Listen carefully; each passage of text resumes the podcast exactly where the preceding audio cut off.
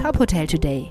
Die Nachrichten des Tages für die Hotellerie von tophotel.de. Mit Maximilian Hermannsdörfer. Die Ferienhotellerie hat sich während der Corona-Pandemie, aber auch in den Krisen zuvor stabiler erwiesen als die Stadthotellerie. Deshalb blicken sowohl die in der Ressorthotellerie engagierte Unternehmensgruppe 1218 als auch ihr neuer Geschäftspartner Engel und Völkers optimistisch auf den nächsten Sommer.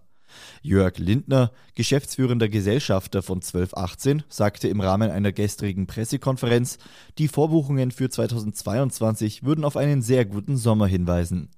Auch über den Sommer hinaus bekräftigt Lindner die Stärke der Ferienhotellerie. Der Tourismus bleibt ein Megatrend, sagt er. Bis 2030 werde die Mittelschicht weltweit von 3,6 Milliarden Menschen in 2018 auf 5,3 Milliarden gewachsen sein. Dies werde auch die Nachfrage nach Tourismus in Europa steigern. Die 2G-Plus-Regel in der Gastronomie wird von vielen Unternehmen in Mecklenburg-Vorpommern als verkappter Lockdown gesehen. Vier von fünf Unternehmer im Nordosten bewerten diese Regel negativ, teilte der DEHOGA am Donnerstag mit. Auch der DEHOGA Bundesverband hat eine neue Branchenumfrage veröffentlicht. Demnach vermeldeten die Betriebe in der ersten Januarhälfte Umsatzverluste von 55 Prozent im Vergleich zum Vorkrisenjahr 2019. Mehr als die Hälfte der Unternehmer sehen sich in ihrer Existenz bedroht. Besondere Verärgerung herrsche laut DEHOGA-Präsident Guido Zöllig über das Regelchaos bei 2G+.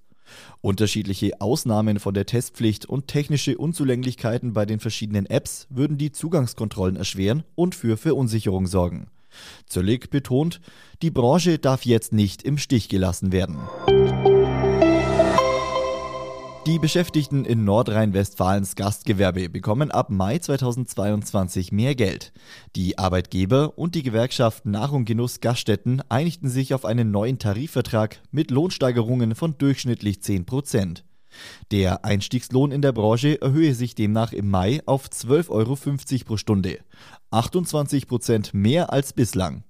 Fachkräfte in der Küche, im Service oder Hotelmanagement kämen auf ein Plus von 17 Prozent. In einem zweiten Schritt sollen die Löhne und Gehälter im Juni 2023 noch einmal um 3,5 Prozent steigen.